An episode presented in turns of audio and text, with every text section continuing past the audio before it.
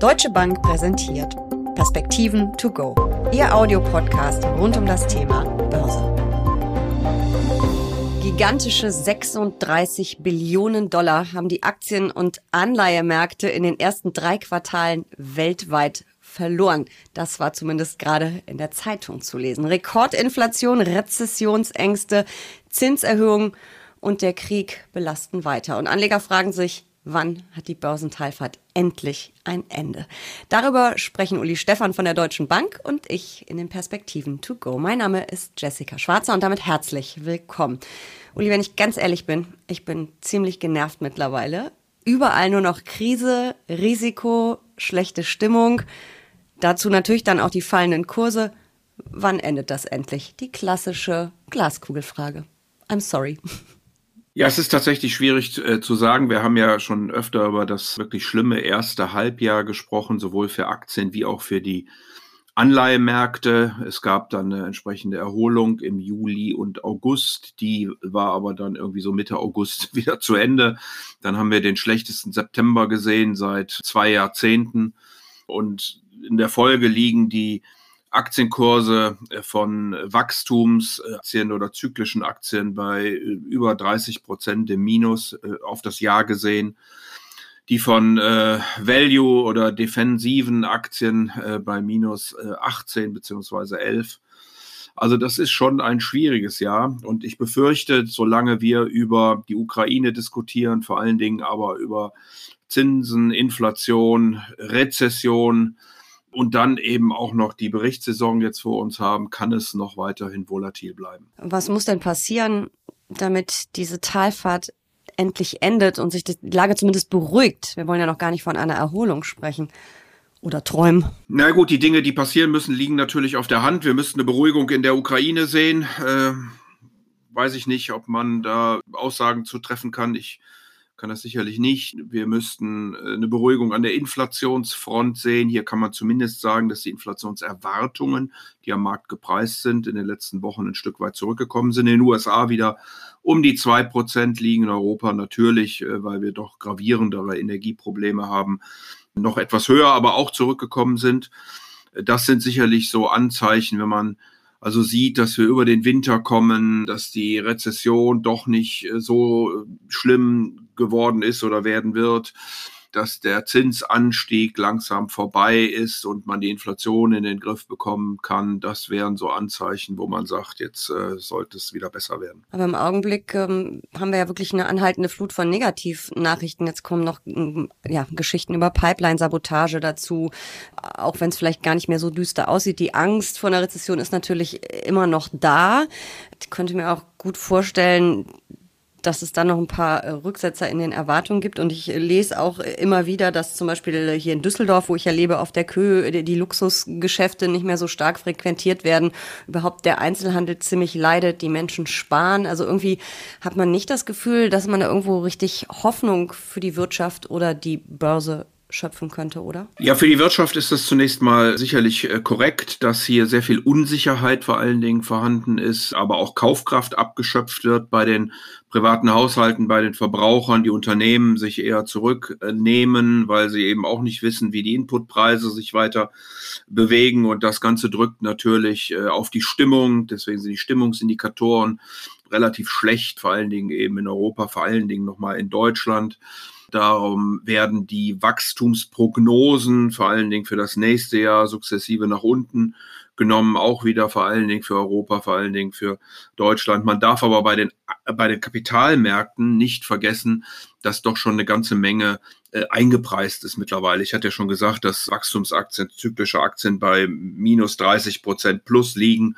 Also da ist schon einiges eingepreist und deswegen kann man eben auch immer mal wieder mit einer zwischenzeitlichen Erholung äh, rechnen.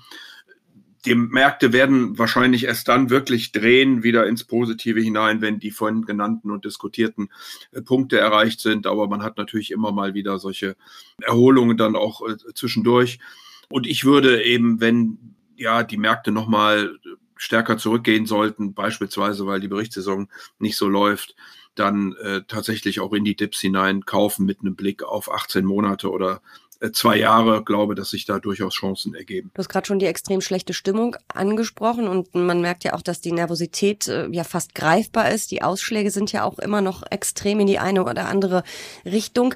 Was mache ich denn als Anlegerin, vor allen Dingen, wenn ich langfristig ähm, orientiert bin?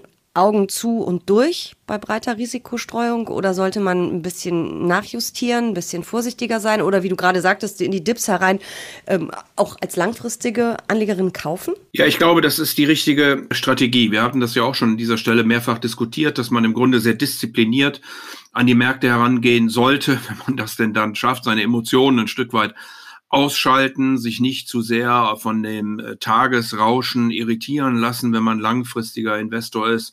Da muss man sein Risiko analysieren und muss äh, seine Portfolien im Grunde genommen rebalancieren.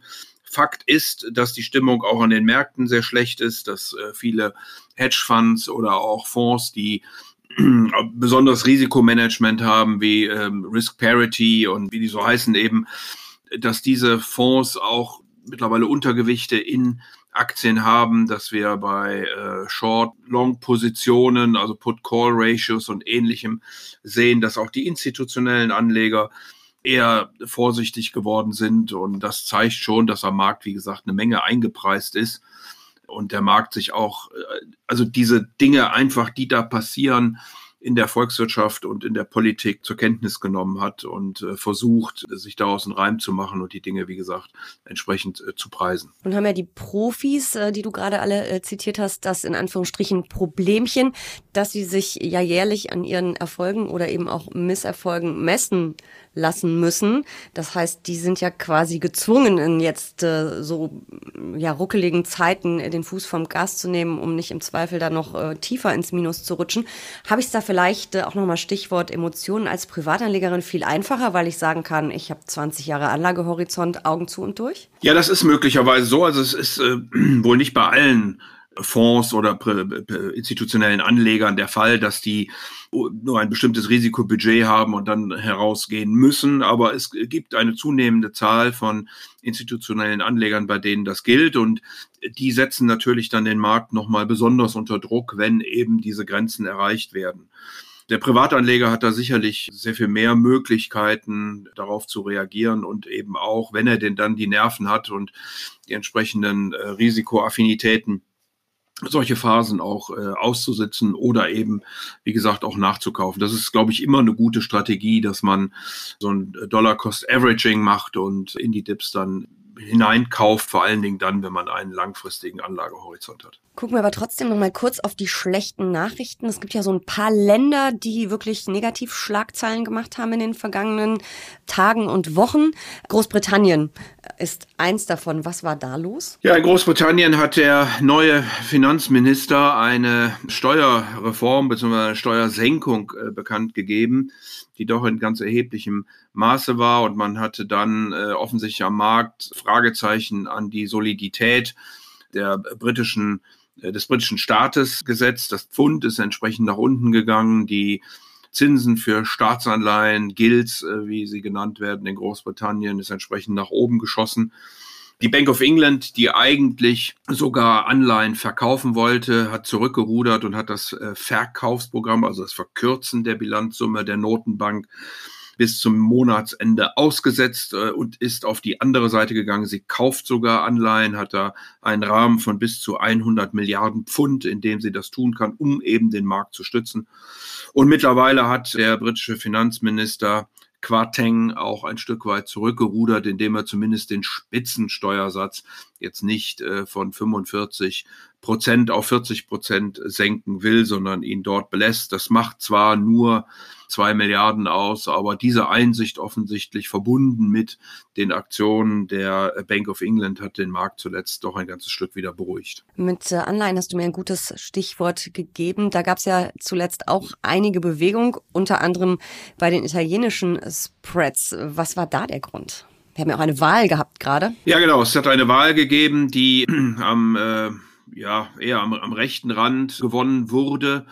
Die Fratelli zusammen mit äh, der Lega und der Forza Italia haben eine Mehrheit erreicht. Äh, jetzt muss die Regierung gebildet werden. Sie muss dann aber auch vor allen Dingen stabil bleiben. Das ist ja auch immer ein großes Thema äh, in Italien die Spreads für BTPs, äh, wie die äh, italienischen Staatsanleihen äh, genannt werden, ist deutlich ähm, nach oben geschossen, mittlerweile aber auch wieder ein Stück weit zurückgekommen.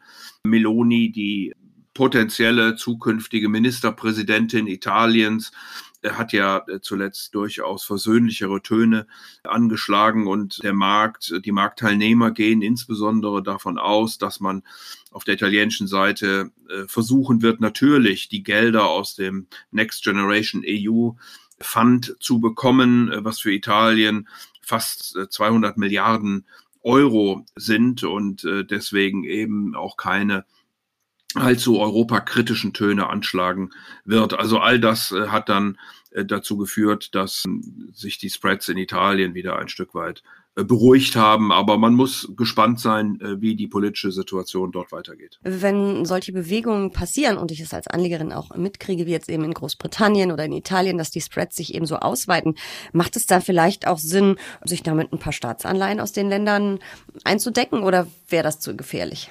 Es hat natürlich immer einen Grund, wenn Zinsen dann so steigen. Und ähm, ja, man kann damit spekulieren. Die Europäische Zentralbank hat ja auch ein besonderes Programm aufgelegt, bei dem sie verkündet hat, dass sie Risikoaufschläge außerhalb von fundamentalen Gründen nicht akzeptieren wird. Äh, sie hat etwas im Nebel gelassen, wann diese Kriterien erfüllt sind. Aber da kann man natürlich darauf spekulieren, dass die Europäische Zentralbank nicht zulassen wird, dass italienische Zinsen zu weit steigen werden, dann könnte man einen ja, Zins von über vier Prozent im Moment vereinnahmen, plus möglicherweise Kursgewinne. Äh, aber das ist schon relativ spekulativ und man muss dann auch sehr schnell sein am Rentenmarkt. Man muss die Anleihen kriegen, man muss in der entsprechenden Größenordnung dabei sein. Also da muss man schon sehr, sehr eng äh, am Markt sein, um äh, diese, ja, Bewegungen, die sich ja manchmal innerhalb eines Tages äh, abspielen, dann auch mitnehmen zu können. Die Politik der Notenbanken, du hast sie gerade schon mehrfach angesprochen, sie kämpfen ja mit Zinserhöhungen, mit sehr sportlichen Zinserhöhungen gegen die Inflation. Du hast auch vorhin schon gesagt, dass die Inflationserwartungen langsam zurückkommen. Also zeigt das Ganze jetzt doch schon Wirkung, vielleicht sogar schneller, als wir alle auch nur gehofft hätten? Ich suche immer noch irgendwas, was für gute Stimmung sorgt, du merkst es. Ja, wie gesagt, also die Märkte haben ja schon eine Menge eingepreist. Also das äh, muss man schon sagen. Und die äh, Anleger sind auch sehr vorsichtig positioniert. Das spricht eigentlich für den Markt. Aber du hast schon recht, die Inflationserwartungen sind zurückgekommen. Zuletzt sind auch die Energiepreise ein Stück weit wieder zurückgekommen, auch aufgrund der politischen Maßnahmen, die hier getroffen worden sind. Und insofern glaube ich, dass die Notenbanken im Moment äh, durchziehen werden. Man geht davon aus, dass die amerikanische Notenbank zum Jahresende äh, bei gut vier Prozent in den Fed Funds, also in den Leitzinsen sein wird, dass die Europäische Zentralbank die Einlagesätze, die heute bei 0,75 stehen, auf äh, ungefähr zwei Prozent anheben wird, im nächsten Jahr dann auch weiter die Zinsen anhebt. Das ist sicherlich alles richtig. Man sagt, dass die höheren Zinsen dann die Konjunktur schwächen. Äh, auch das ist äh, sicherlich richtig, weil die gesamtwirtschaftliche Nachfrage ein Stück weit zurückkommen muss. Aber nochmal bei äh, Inflationsraten von über zehn Prozent sollten wir, glaube ich, nicht darüber reden, ob hier die Konjunktur etwas schwächer werden wird, sondern wir müssen gegen die Inflation vorgehen, weil sie eben nicht nur ein ökonomisches, sondern auch ein soziales Problem darstellt.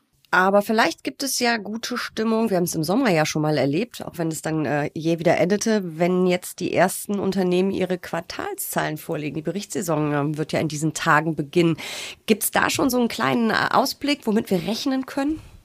Die Anleger sind ehrlich gesagt äh, da sehr gespalten. Es gibt also sowohl welche, die sagen, ach guck mal, in den USA gehen die Sofortschätzungen für das Bruttoinlandsprodukt des dritten Quartales mittlerweile auf über zwei Prozent. Das heißt, obwohl die Amerikaner im ersten und im zweiten Quartal negatives Bruttoinlandsprodukt äh, hatten äh, oder Entwicklung des Bruttoinlandsprodukts hatten, ist diese Erholung äh, jetzt zu sehen und das könnte sich eben dann auch in den entsprechenden Ergebnissen der Unternehmen widerspiegeln, spiegeln, zumal der private Konsum immer noch relativ stark ist, der Arbeitsmarkt ja sehr gut ist. In Europa sieht das sicherlich ein bisschen anders aus. Hier haben wir sehr viel zyklische Werte, die auch unter natürlich den Rezessionssorgen leiden. Also insofern könnte ich mir vorstellen, dass die Berichtssaison die eine oder andere Überraschung bereithalten wird, sicherlich auch am unteren Ende. Vor allen Dingen glaube ich aber, dass sich wenige Unternehmenschefs hinstellen werden und sagen, dass sie äh, sehr, sehr äh, freudig und hoffnungsfroh in die Zukunft gucken. Ich glaube, dass das Bild da eher gemischt ist und von daher die Analysten wahrscheinlich die Erwartungen für dieses, aber vor allen Dingen fürs nächste Jahr nochmal nach unten werden korrigieren müssen. Wir werden da auf jeden Fall draufschauen. Spätestens in zwei Wochen wissen wir mehr. Dann haben schon eine ganze Reihe Unternehmen vorgelegt. Und äh, bis dahin noch eine letzte Frage. Bist du Team Optimismus oder Team Pessimismus im Augenblick? Ich bin immer Team Optimismus. Dazu bin ich viel zu sehr Rheinländer und Vater von vier Kindern, als dass ich da pessimistisch in die Zukunft gucken könnte. Mhm. Ich glaube, dass wir gewaltige Herausforderungen haben, aber die Menschheit hat immer noch Lösungen gefunden und ich bin auch hier optimistisch, dass es das gelingen wird. Dann sind wir auf jeden Fall in einem Team. Vielen Dank für diese Perspektiven to go. Sehr gern.